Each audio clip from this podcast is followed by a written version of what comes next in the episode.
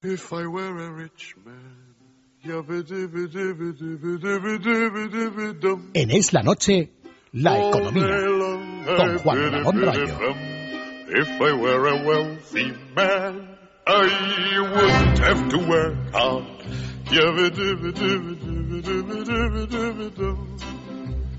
If I were 9 menos 20 de la noche, Juan Ramón Rayo, muy buenas noches, por decir algo. Por decir algo, luego. efectivamente, porque en días como hoy, pues la verdad que no apetece mucho muchas cosas, pero bueno, en cualquier caso hay que estar aquí. Claro que sí, Rayo. Eh, estamos de todas formas muy pendientes de esas últimas horas que nos puedan llegar desde Santiago de Compostela, pero vamos a centrarnos durante estos minutos en la información económica, porque hoy además una de las noticias importantes del día eran esos resultados de la EPA. Efectivamente, sí, hoy, bueno, día esperado en lo económico porque salían publicados los datos del segundo trimestre de este año de la EPA, de la encuesta de población activa.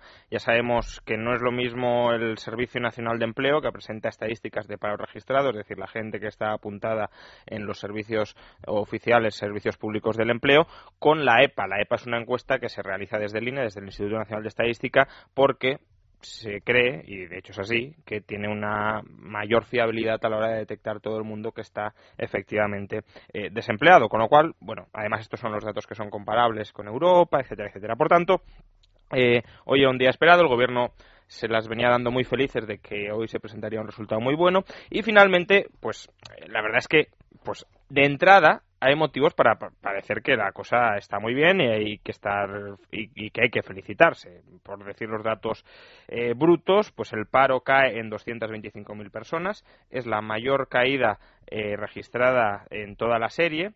Eh, además, el paro cae de los eh, 6 millones de parados, es una cosa absolutamente simbólica, pero bueno, no estamos en, el gobierno al menos no está en esa fatal cifra de, de por encima de los 6 millones y además el empleo en el sector privado crece en 151.000 empleos, que es el mayor ritmo de crecimiento eh, desde que empezó la crisis. Por tanto, en principio parece que son buenos datos, que no hay malas eh, noticias, pero Es lo que llevamos contando eh, a lo largo de estas informaciones, efectivamente, que bueno, que son buenos datos, pero yo sabía que cuando tú entrases por esa puerta Sí. me dirías, ojo, que espera, que vamos Sí, a ver eh, eh, la realidad de las y no cosas. porque a mí me guste ser eh, Obviamente, sino porque te gusta ser realista Efectivamente. y traer la de- información. De, hecho, voy a dar el titular que luego eh, desarrollaré, pero eh, lo que ha sucedido es que eh, en este segundo trimestre del año trabajan menos personas estructuralmente en España que en el primero.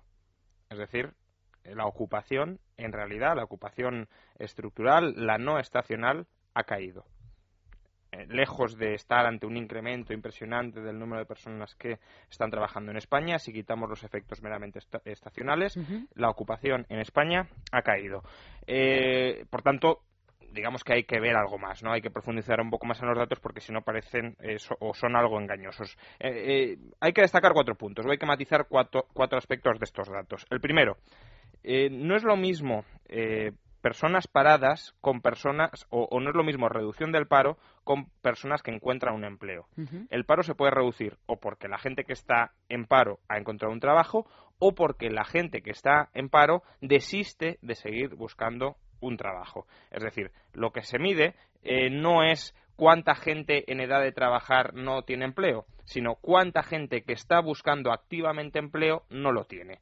Porque, por ejemplo, un estudiante que está cursando sus estudios universitarios no integra las filas del paro porque se considera que no está buscando un trabajo, pese a estar en edad de trabajar. Bueno, pues si tenemos una determinada masa de personas que buscan activamente empleo y que no lo encuentran, esa masa de parados se puede reducir tanto porque sí que lo encuentren como porque dejen de buscarlo. Y en este caso, eh, un tercio de los 225.000 personas en que se ha reducido el paro, un tercio, es decir, algo más de 70.000, eh, han dejado de estar apuntados o contabilizados como parados porque han dejado de buscar empleo, ya sea porque hayan emigrado del país, ya sea porque eh, se hayan quedado en sus casas y ya pasen absolutamente de buscar empleo, ya sea porque se hayan puesto a estudiar, ya sea porque se hayan jubilado, ya sea por distintas circunstancias. Lo cierto es que eh, llevamos ya un año en el que la llamada población activa, es decir, la gente que busca empleo, va cayendo trimestre tras trimestre. En los últimos 12 meses,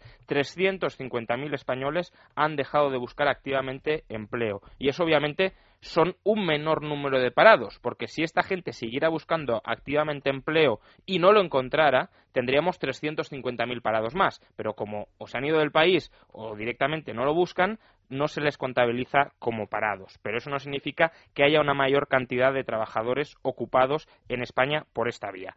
Eh, y desde luego, además, que en el segundo trimestre de este año haya caído la población activa es llamativo. Y es llamativo. Porque en el segundo trimestre de este año suele ser cuando la gente sale al mercado a buscar algún empleo. Si miramos las estadísticas de años anteriores, vemos que salvo en 2009, eh, donde la población activa cayó en 17.000 personas, en todos los otros años la población activa en el segundo trimestre del año subía. Es decir, la gente sabía que en el segundo trimestre claro, parece normal, efectivamente. y sale en este segundo trimestre han caído, ya digo, en más de 70.000, 76.000 personas, gente que ha desistido, que ha tirado la toalla de buscar empleo. Desde luego esto casa muy mal con la imagen de mercado de trabajo cada vez más dinámico, con más oportunidades que transmite el gobierno. Por tanto, de los 225.000, solo se ha reducido el paro por buenas razones, es decir, porque hay más gente ocupada, en 151.000 personas. Bien, de esas 151.000 personas, como decimos, es empleo que se ha creado en el sector privado. Y eso está bien.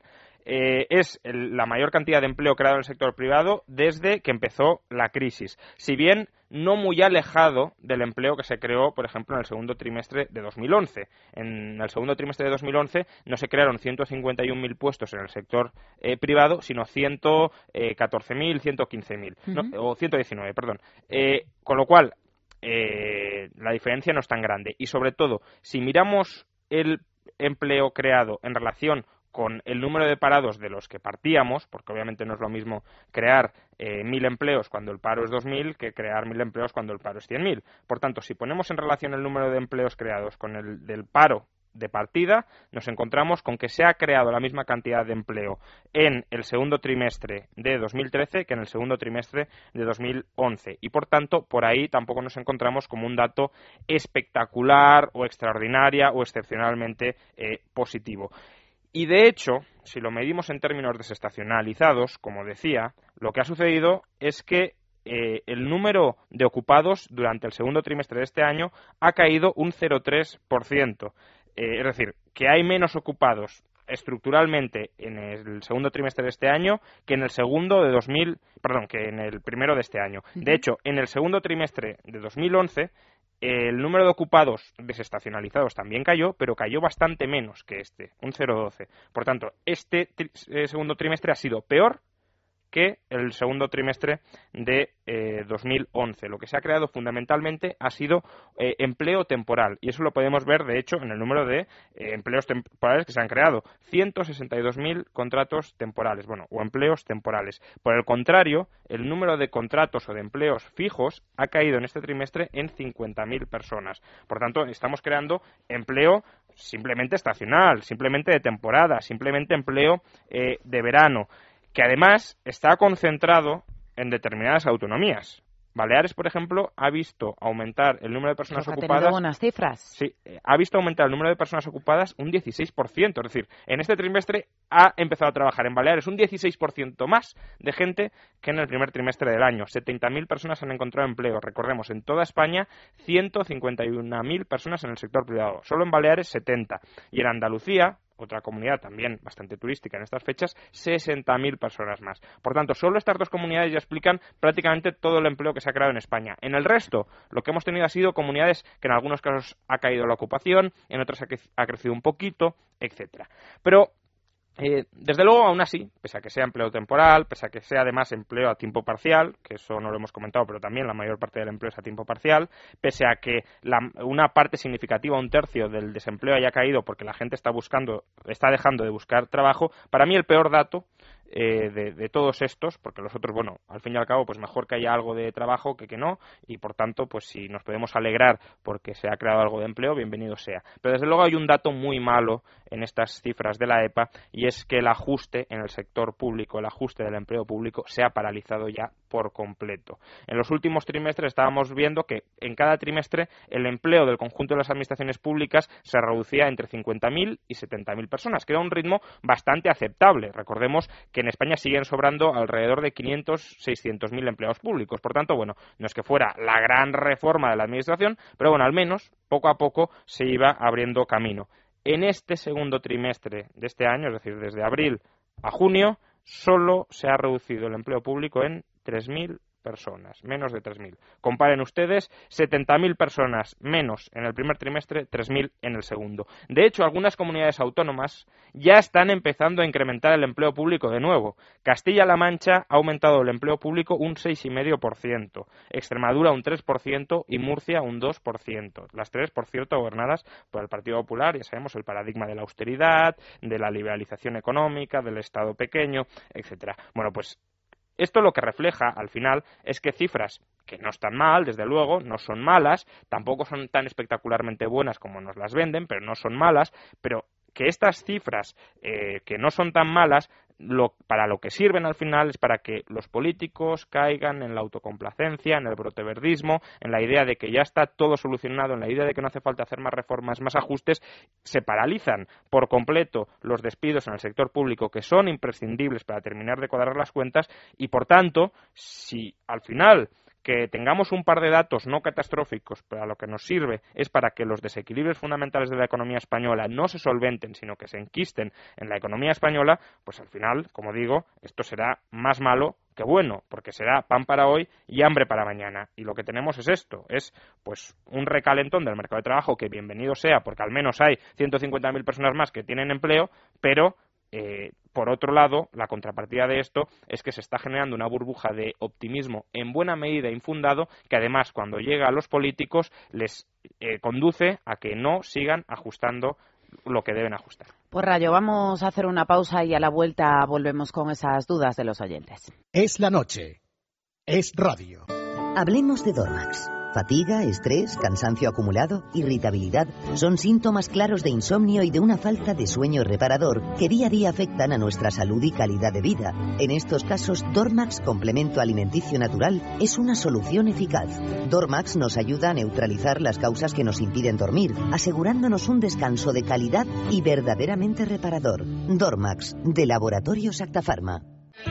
Querer es poder. Y en el Santander queremos ser tu banco. Por eso ahora puedes ahorrar hasta el 7% en gasolina. Porque a todos los descuentos del plan Queremos ser tu banco le añades los de la nueva tarjeta Santander 123. Nueva tarjeta Santander 123. Si quieres ahorrar, ahora puedes.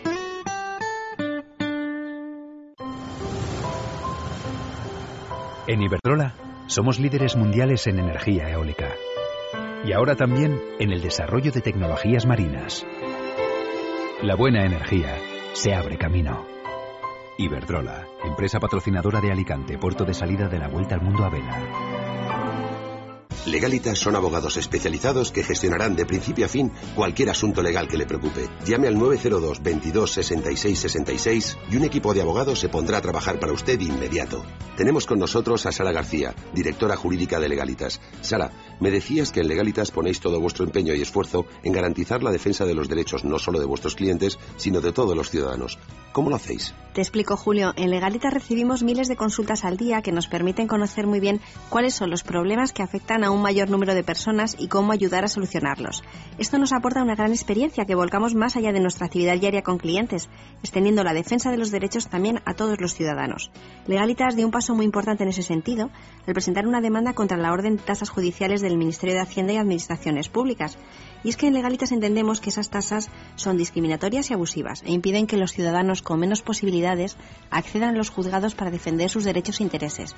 Por eso solicitamos su suspensión y confiamos en que al final Sara, ahora está más claro que en Legalitas seguís demostrando por qué sois un referente en la defensa legal, no solo en lo relativo a los derechos e intereses de vuestros clientes, sino de los de todos los ciudadanos. Legalitas 902 22 66 66. Recuerde 902 22 66 66.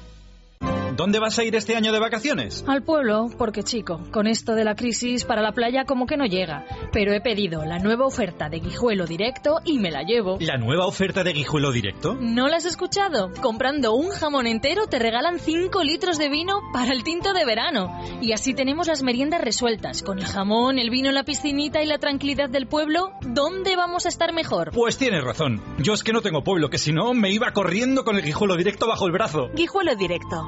Jamones y embutidos de bellota de Guijuelo a tu casa. Visítanos en www.guijuelodirecto.es o llámanos al 984 1028. Cebra, el disco, el pez globo, el payaso, hay un montón de peces en el mar, mucho donde elegir. Por eso ING Direct te invita a que salgas ahí fuera a informarte. Pregunta, sé crítico, mira cuál es el mejor sitio para que tus ahorros empiecen a crecer y toma una decisión. A la cuenta naranja de ING Direct ya la conoces, no pagas comisiones, puedes disponer de tus ahorros cuando quieras y tienes una gran rentabilidad. Cuenta naranja, ábrela antes del 31 de julio y tendrás automáticamente un depósito naranja a cuatro meses al 240 TAE. Para abrirla solo tienes que llamar al 901 102025, entrar en ingdirect.es o ir a una oficina ING. ING Direct Fresh Banking.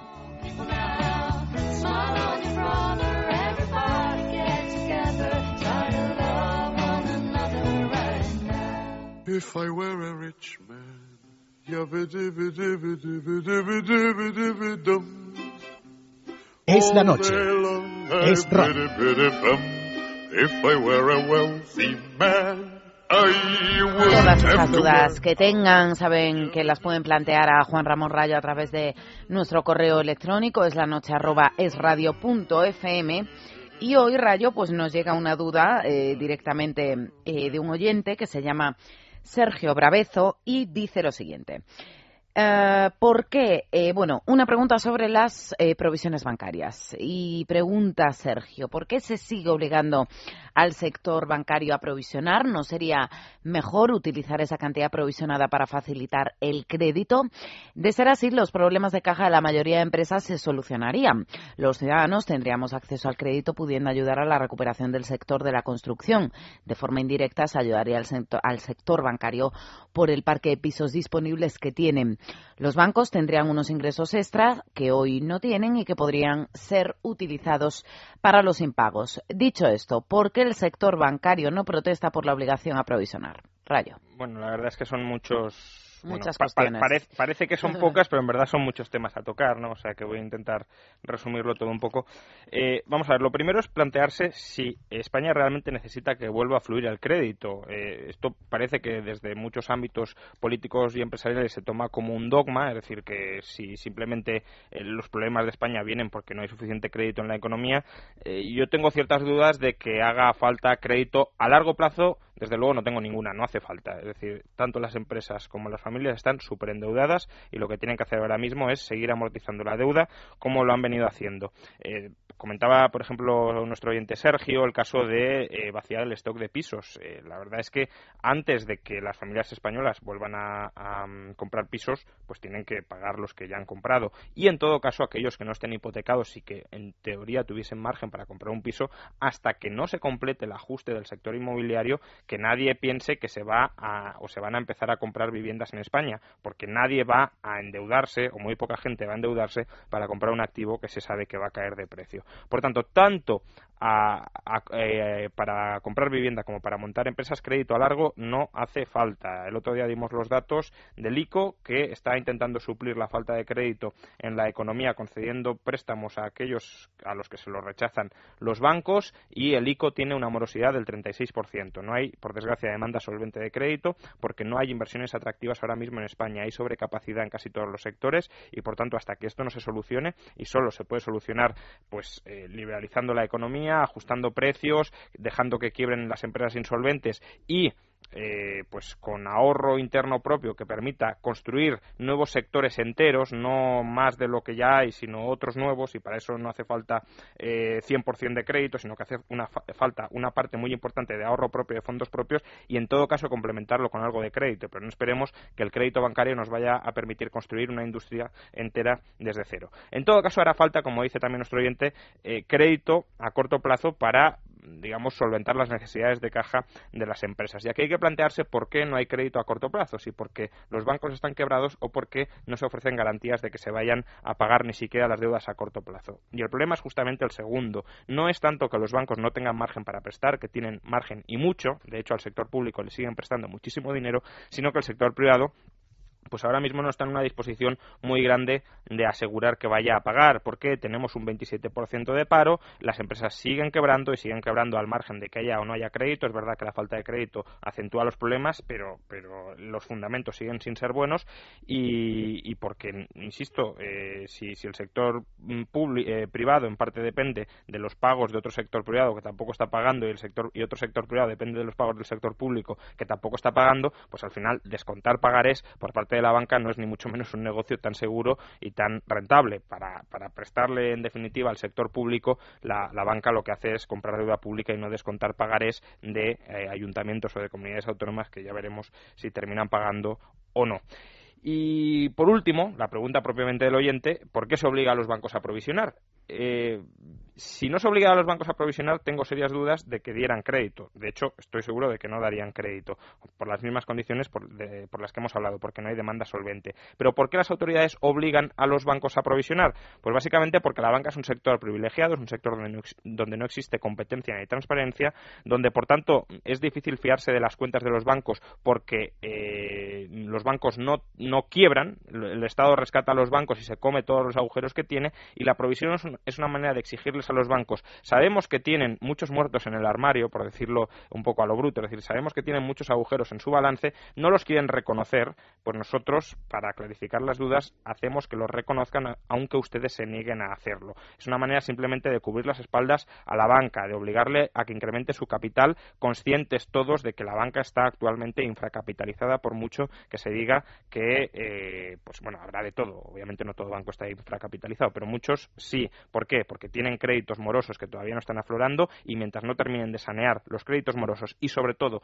mientras no se sanee la economía productiva española, para lo cual necesitamos menos regulaciones y menos impuestos, va a ser muy complicado que vuelva a fluir el crédito. La recuperación no viene de que vuelva a fluir el crédito. El crédito volverá a fluir cuando nos recuperemos.